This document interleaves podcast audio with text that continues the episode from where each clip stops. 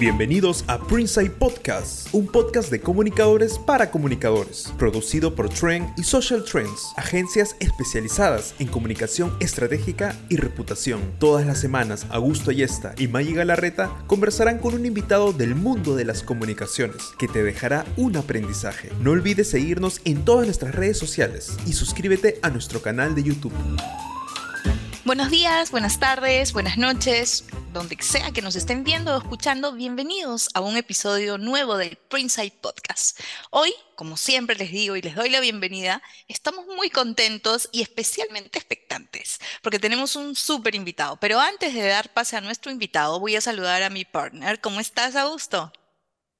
Hola Maite, estoy muy bien, estoy feliz, ya estamos en estos episodios veraniegos, ya acabó el frío por fin en Lima, ¿no? Desde donde transmitimos, estamos allá disfrutando de, un verano calientito con algunos días de frío, pero sobre todo contentos de estar usted, con ustedes en esta temporada más de Printside Podcast, eh, su espacio, eh, su podcast sobre comunicación en español. Y hoy tenemos, como bien lo has dicho Maggie, tenemos un invitado de lujo, alguien del mundo de la reputación, de la comunicación estratégica, que tiene pues un alcance internacional a través de la agencia que lidera y a cual yo estimo mucho y que conozco también de hace muchos años atrás, que sigo su trabajo, sigo el liderazgo que ejerce desde la reputación en redes sociales. Y vamos a hablar de eso hoy día, vamos a hablar de comunicación, de reputación, de liderazgo y de cómo se está moviendo el mercado, cuáles son las tendencias. Y para eso, pues, contamos acá, pues, con eh, Carlos Herrero. Déjenme presentarlo por favor, déjenme leer un poquito eh, acerca de su trayectoria.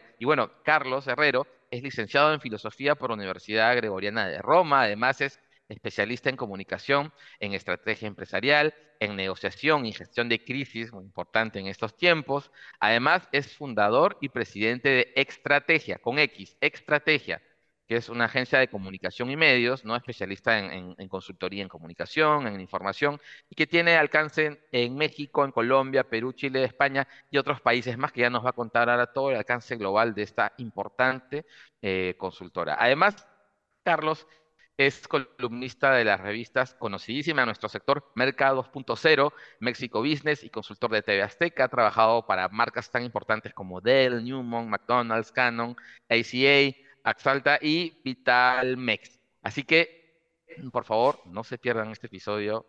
Cuéntenle que todo el mundo lo escuche, que todo el mundo lo sintonice, porque tenemos un invitado de lujo. Bienvenido, Carlos, a Printside Podcast. Muchas gracias, Augusto.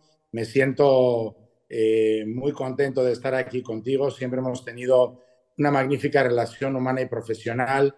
Eh, te he seguido también muchísimo. Creo que tu presencia ahora en redes sociales nos inspira a todos los profesionales de, las comunicación, eh, de, las comunicaciones y las relaciones públicas y eso, bueno, pues nos sirve muchísimo para estar actualizados, innovando, transformándonos en un mundo que cambia igualmente muy rápido. Así que encantado de estar contigo, con Maggi, con todo tu equipo y te sigo muchísimo porque aportas muchísimo.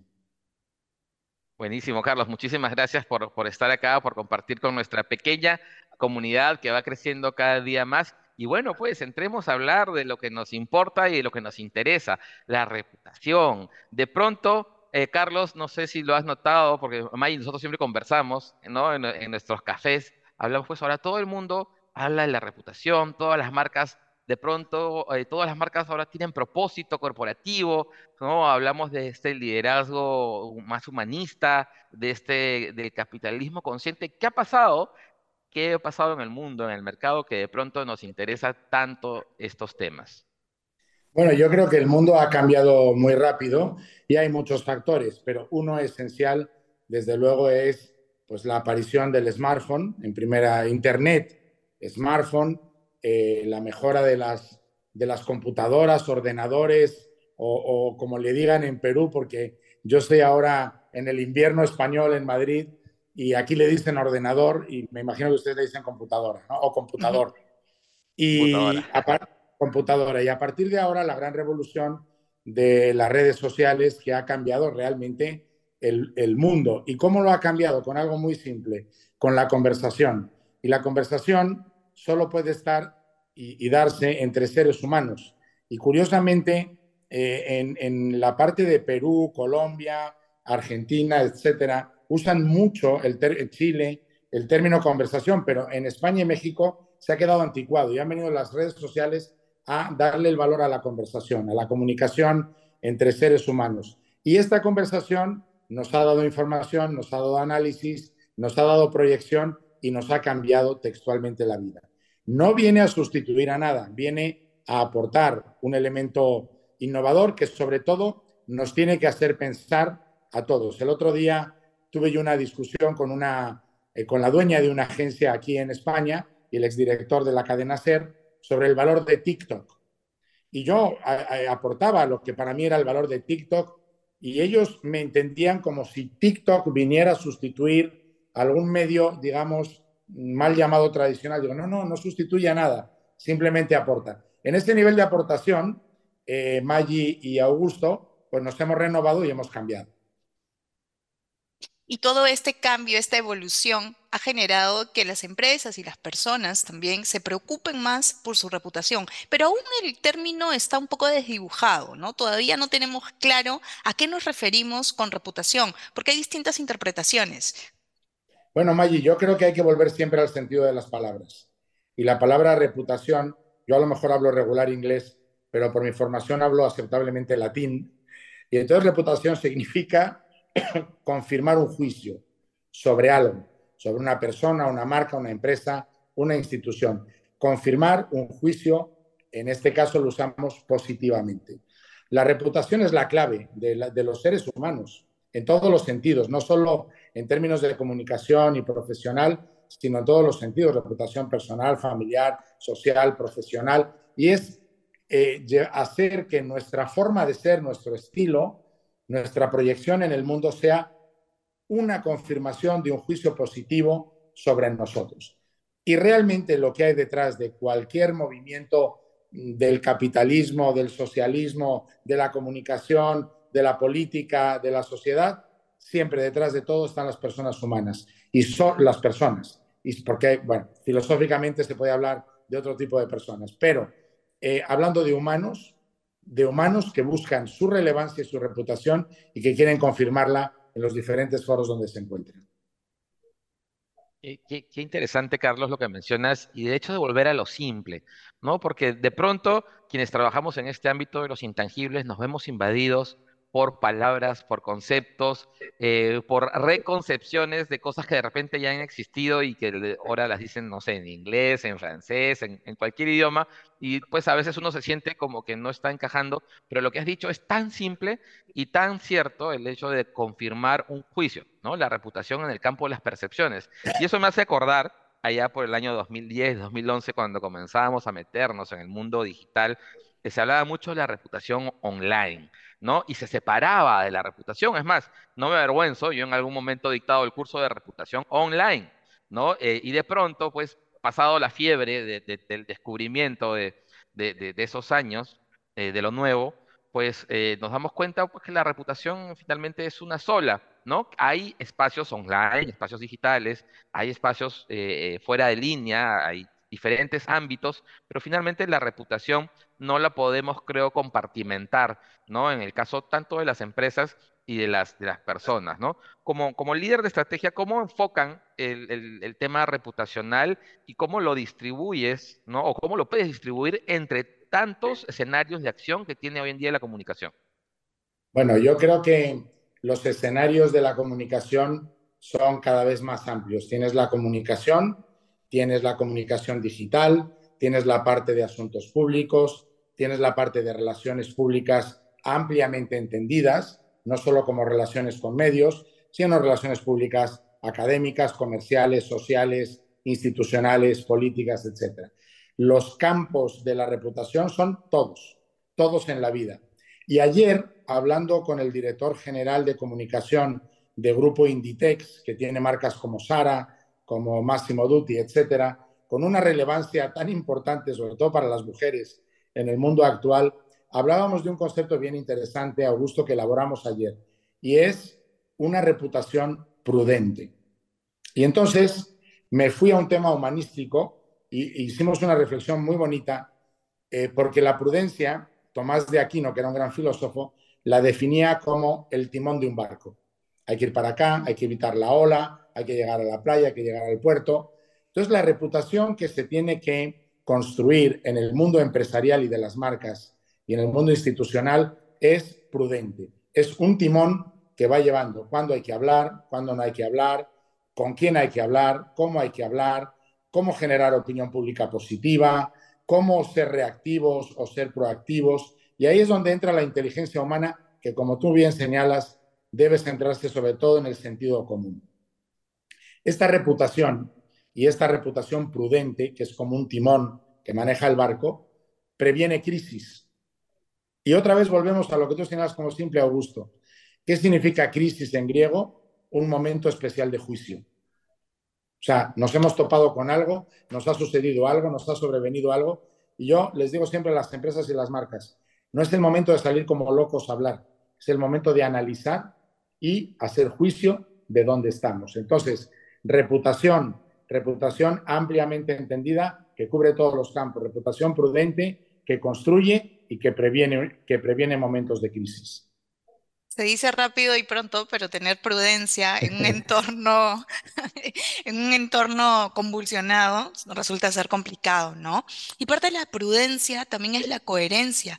Y eso es algo que últimamente las marcas estamos están perdiendo un poco, ¿no? Estos espacios que mencionaba Augusto, el mundo digital y el mundo físico, como un desdoblamiento, este, nos hace muchas veces ser un poco imprudentes, ¿no? Comunicar ciertas cosas que están en tendencia en las redes sociales, que no se comprometen con los valores que estamos prometiéndoles.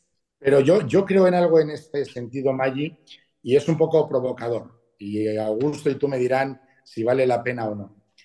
Eh, yo tengo un concepto, y creo en él, que es somos sociales, somos éticos. Es decir, nosotros vivimos en una sociedad y ahora esto se ha ampliado con las redes sociales.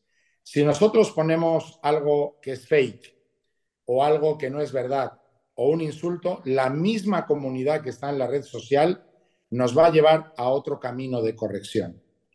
Eh, es una ética comunitaria, es una ética social y es una ética de las redes sociales. Es sorprendente cómo eh, una noticia falsa puede recorrer, no sé, segundos, minutos, pero llega alguien inmediatamente, alguien de la calle, o alguien profesional, o un experto, o un, eh, un key opinion leader, y corta esa información. Esa inmediatez nos hace más éticos y nos lleva a la verdad de la información. Entonces, yo creo que hoy estamos en una, en una comunicación, una información eh, multipresente. O sea, ya no hay rincones. Ya todo puede estar grabado, todo puede estar en una red social.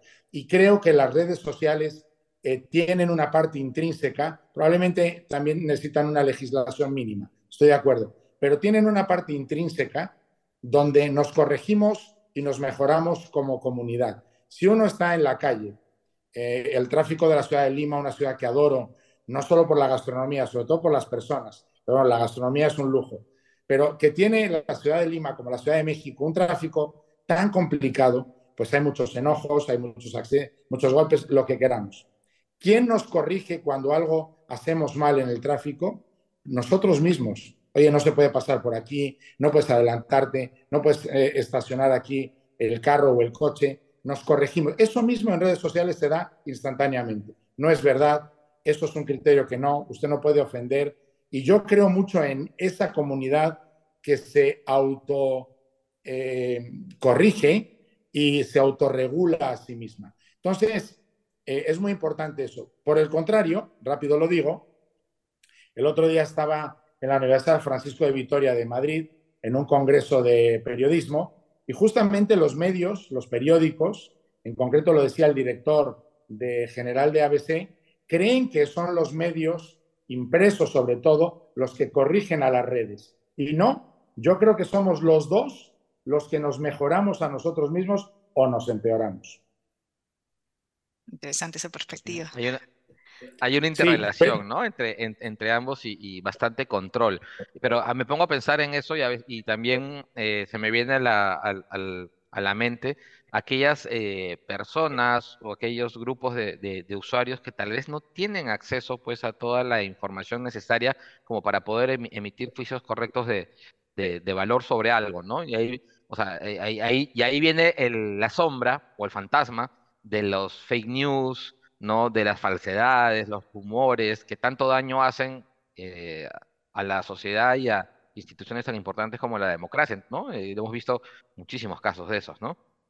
Sí, realmente, Augusto, a mí me, me gusta mucho escuchar sobre todo a las personas con cierta edad y experiencia. Tú eres mucho más joven que yo, pero eres un hombre experimentado. Yo en una ocasión dije, es que Google es una gran fuente de conocimiento y alguien me dijo, no, es una gran fuente de información, no de conocimiento. El conocimiento es crítico. Y veo en mis hijas de 21 y 19 años que estudian en universidades estadounidenses, donde se forma mucho en el espíritu crítico. Las redes sociales, Internet, eh, verdaderamente nos ofrece una gran información, pero esta información carece de valor si no pasa por un tamiz crítico que somos cada ser humano y que son los libros y que es el conocimiento y es la universidad y son los think tanks y son los análisis. Eh, yo creo que eso no hay que confundirlo. Una cuestión es que como comunidad seamos capaces de identificar por intuición o sentido común y otra cuestión es eh, el espíritu crítico, el juicio y el conocimiento. Y eso está en los think tanks, en las universidades, en algunos libros, etcétera, etcétera. Y hay que aprender siempre de, eso. Y, no basta la información. Eh, donde hay que entrar es al conocimiento, ¿no? A la inteligencia. ¿Qué significa inteligencia? Otra vez, valor de las palabras. Eh, entrar a algo que, ya se está entendiendo. In eh, es entrar a algo que ya se está manejando, que ya se, y es profundizar y es ir a fondo hasta que haya una verificación crítica realmente de lo que vivimos. Y eso eh, todo ser humano entiende el bien, todo el ser humano juzga el bien en general. Hay un porcentaje amoral siempre en el, mundo, pero bueno, es el menor. Eso está estudiado por la Universidad de Harvard también. Eh, pero al final hay la necesidad de esta inteligencia, que es ir en profundidad, y como dice Augusto, ahí es donde está el verdadero conocimiento y la verdadera comunicación. En esta época que tenemos tanta información a mano, que estamos sobreestimulados por información, es tan importante tener y desarrollar el sentido crítico, ¿no? Analizar, no repetir las cosas como, como suele suceder también con los medios de comunicación. Simplemente estamos repitiendo sin analizar, sin detenernos, eh, sin preguntarnos, ¿para qué estamos informando esto? La clave siempre está, Maggi, en la pregunta. ¿Cómo hacer la pregunta? De ahí viene la respuesta. Esto no solo es para temas de investigación, sino es para temas de profundización en el conocimiento de todo lo importante que hay eh, en la vida, en la comunicación, en los valores y todo. Entonces, hay que preguntarnos continuamente y yo creo que hemos perdido mucha capacidad de preguntarnos, mucha capacidad de admiración. Los eh, primeros seres humanos se admiraban del fuego, del cielo, del aire, de los ríos, de que podían pintar en las cavernas y nosotros hemos dejado de admirar eh, que podemos hablar, que podemos escuchar, que podemos comunicarnos, que podemos aprender, que podemos preguntarnos y vaya que eso sí es profundo. Esa capacidad que tenemos cuando somos niños, ¿no? Y que conforme crecemos la vamos perdiendo o la vamos tapando con otras cosas. la, vamos yo creo que tapando porque preguntarse eh, indica una cuestión de mucha responsabilidad intelectual. Y a veces no nos queremos hacer determinadas preguntas porque ya estamos encaminados a las respuestas.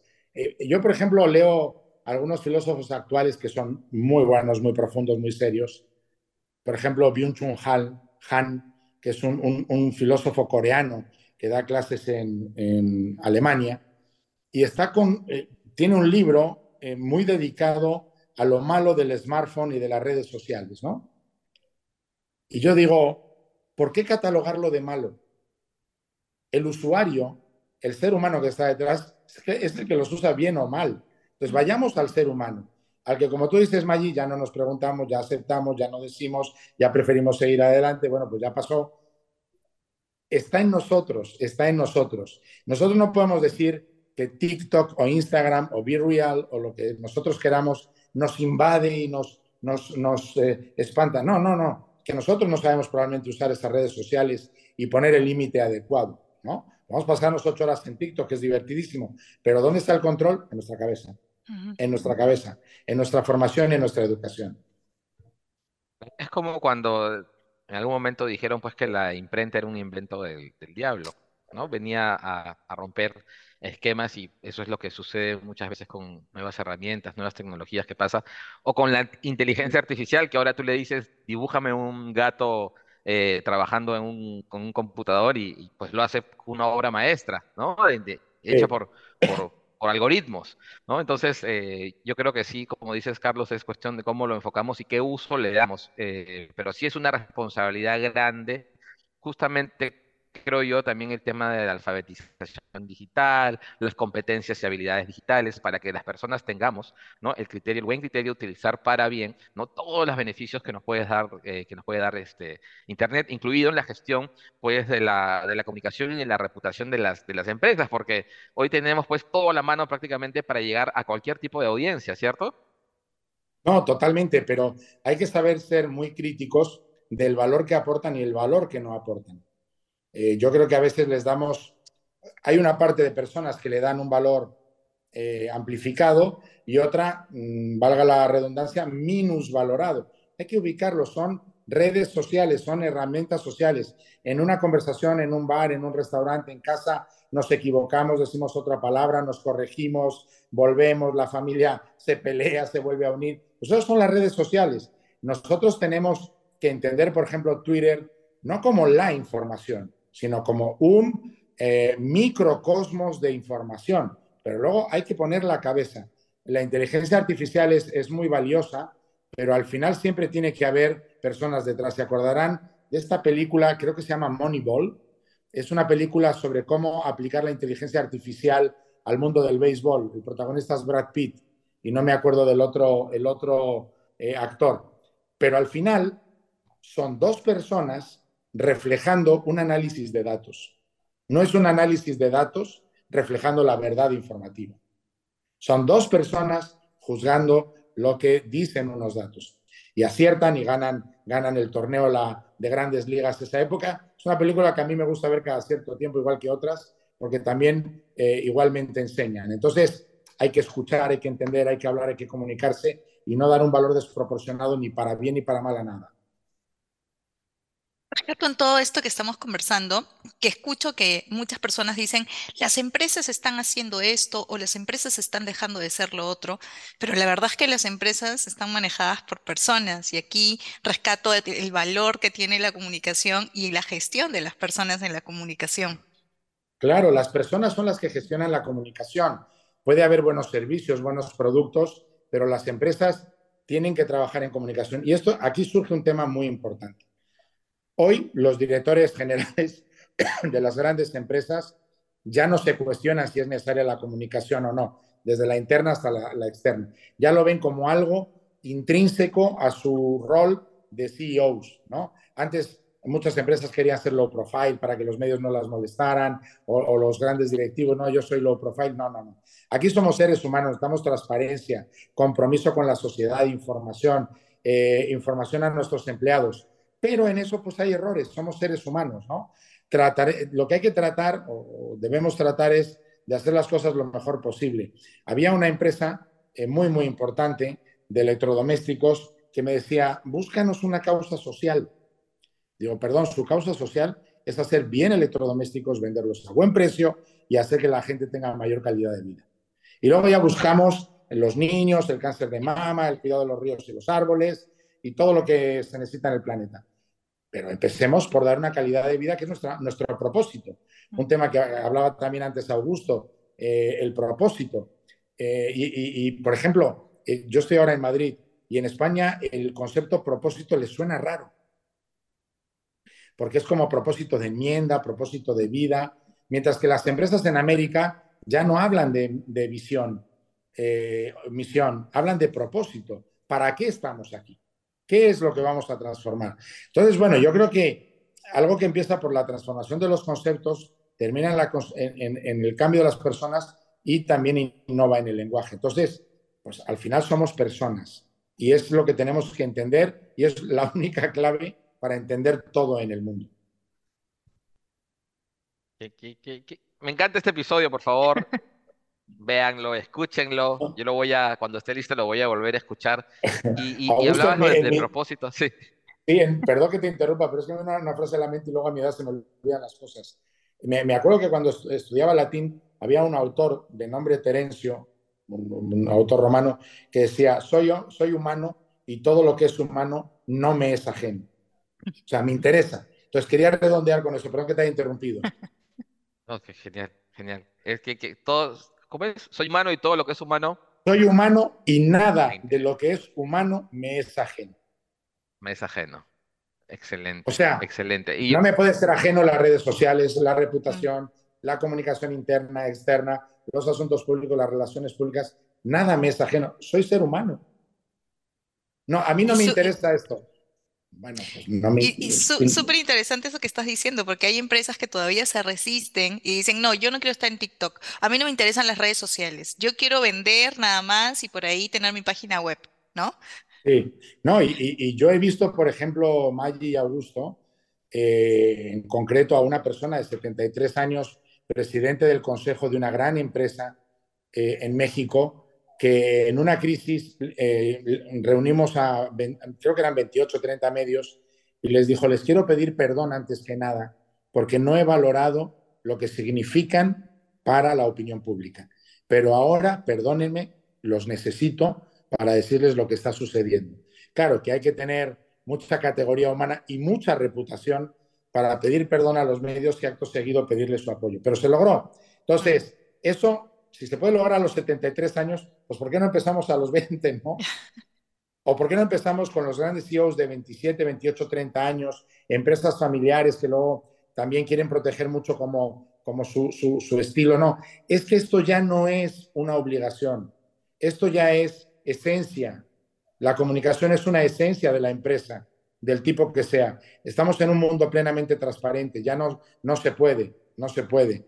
Y eh, Perú, por ejemplo, nos ha dado grandes ejemplos de transparencia política en situaciones muy complicadas. O sea, ya los presidentes en un país como el Perú no pueden hacer cualquier cosa. Bueno, ¿cómo se controla? Bueno, pueden hacer muchas, pero no cualquiera. pero hay países donde hay, no hay... Este hay un control de... importante.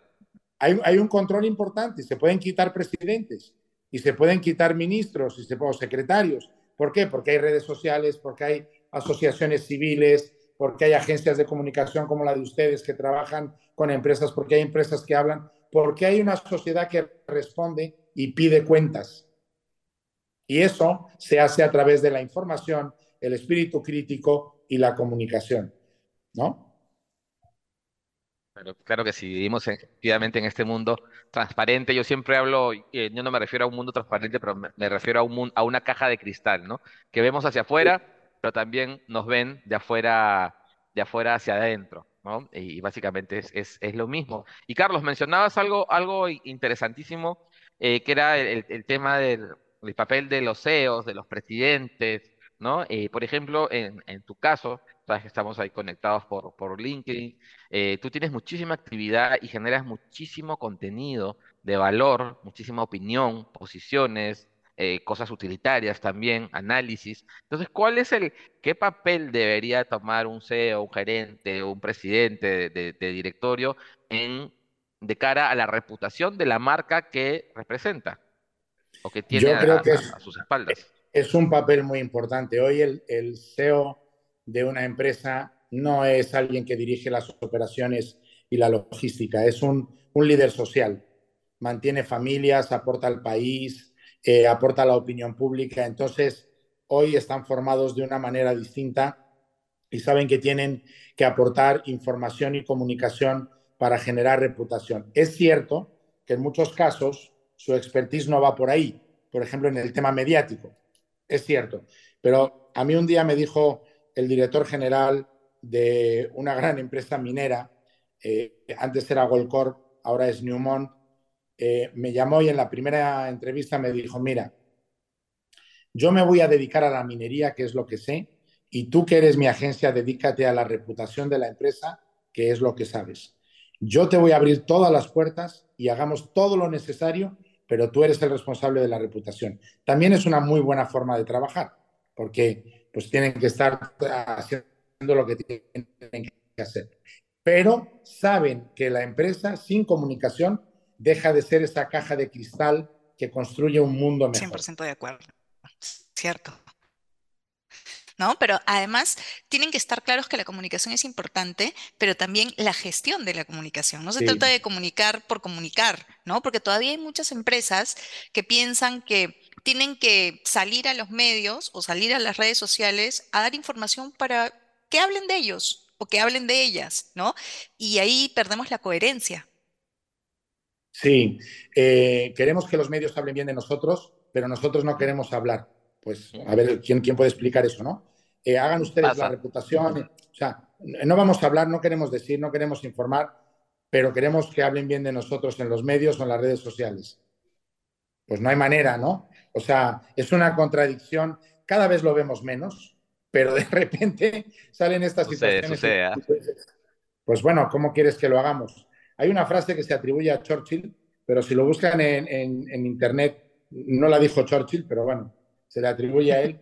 No hay, no hay más opinión pública que la opinión publicada.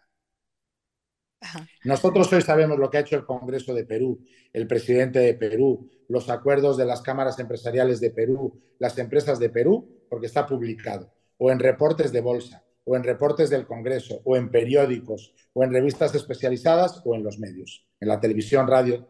No, no, no, si no, no lo sabríamos, ¿no? No lo sabríamos. Entonces, esta opinión pública solo se da si hay opinión publicada. Si una empresa quiere tener una opinión pública favorable para su reputación, tiene que tener opinión publicada y ser suficientemente inteligente y valiente para hacerlo. Es la realidad. Por favor, todos nuestros clientes y marcas que estén escuchando, tomen, nota, de eso, por favor. Tomen nota de esto. Tomen nota de esto. todos, ¿no? No es que queramos ejercer nuestra profesión, profesión que nos encanta y, creemos que transformamos el mundo. Es que es, esencia de la empresa. Tú tienes un capital para empezar una empresa, tienes unos empleados, tienes un propósito, haces un producto, propones un servicio y no quieres hablar de ello. No lo entiendo. No lo entiendo. Ahora, eso sí, si el medio o la red social habla mal de ti, entonces los medios son culpables. Me ha tocado algún empresario alguna vez, y empresarios de primer nivel que, que, han dado eh, vida y alimento y educación a muchas familias, que lo primero que hacen en las conferencias de prensa es regañar a los medios y decirles que son los culpables de todos los males del mundo. Perdón, los culpables de todos los males del mundo somos los seres humanos, no, no, los, no los, medios.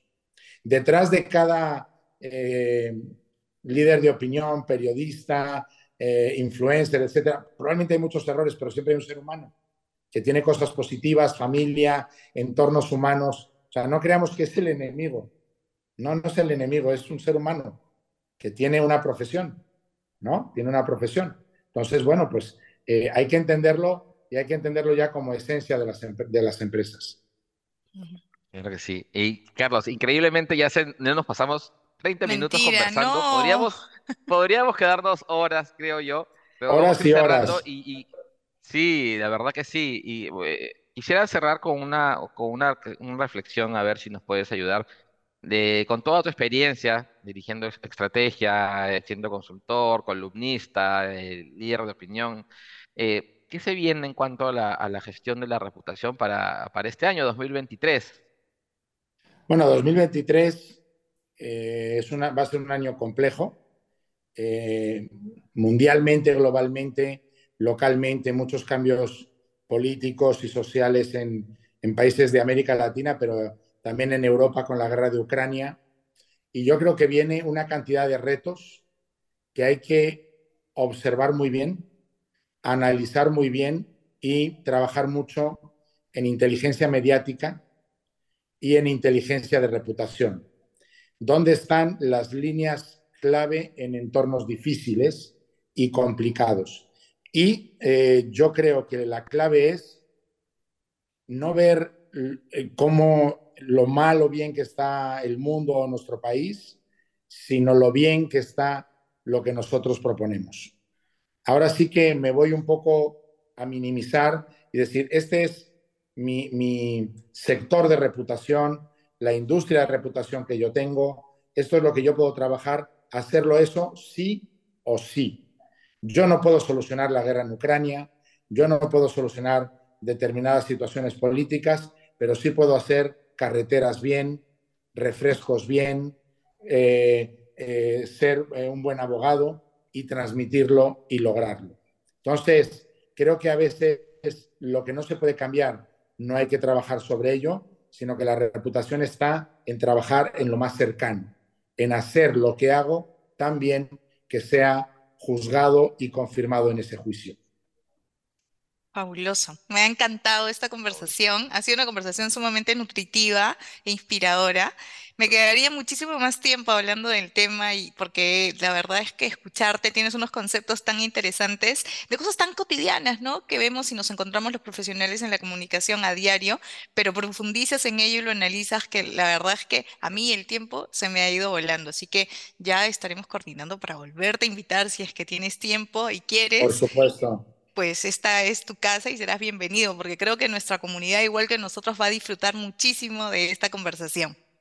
Muchísimas gracias, Maggi, y agradecer a Augusto, que para mí es una persona que cree en la reputación, que cree en la comunicación y que cree en el trabajo para llegar a eso, que lo veo en redes sociales continuamente, lo veo en un crecimiento continuo y todo lo que leo y veo de él aprendo. Y te saco probablemente pues 20 años seguro. Ayer cumplí 57, entonces 20, 20 seguros. Eh, y es muy bonito, muy satisfactorio ver esta generación de ustedes, Maggi y Augusto, construyendo eh, algo que nosotros hemos tratado de poner un granito de arena, pero que ustedes lo hacen extraordinariamente bien. Pero que ustedes nos inspiran más aún para poder hacerlo. pero ya se, nos se, nos ha ido la vida, entonces, o se nos está yendo. Entonces llegan ustedes eh, marcando justamente tendencia, que es como ustedes se llaman. Wow, Carlos, qué honor en serio contar contigo en este, en este espacio, qué eh, ricas experiencias, conceptos y, sobre todo generosidad para compartir todo lo que sabes con nuestra comunidad, con nosotros. No me voy a cansar de repetirlos, son, son clases maestras, son oportunidades excepcionales que tenemos con invitados como tú acá y como dijo Maggi, eh, que no sea la, primera vez eh, ni la última. de repente luego haremos algunas entrevistas más eh, focalizadas en puntos más específicos de la gestión de la reputación. pero nada, esta es tu casa cuando, cuando quieras.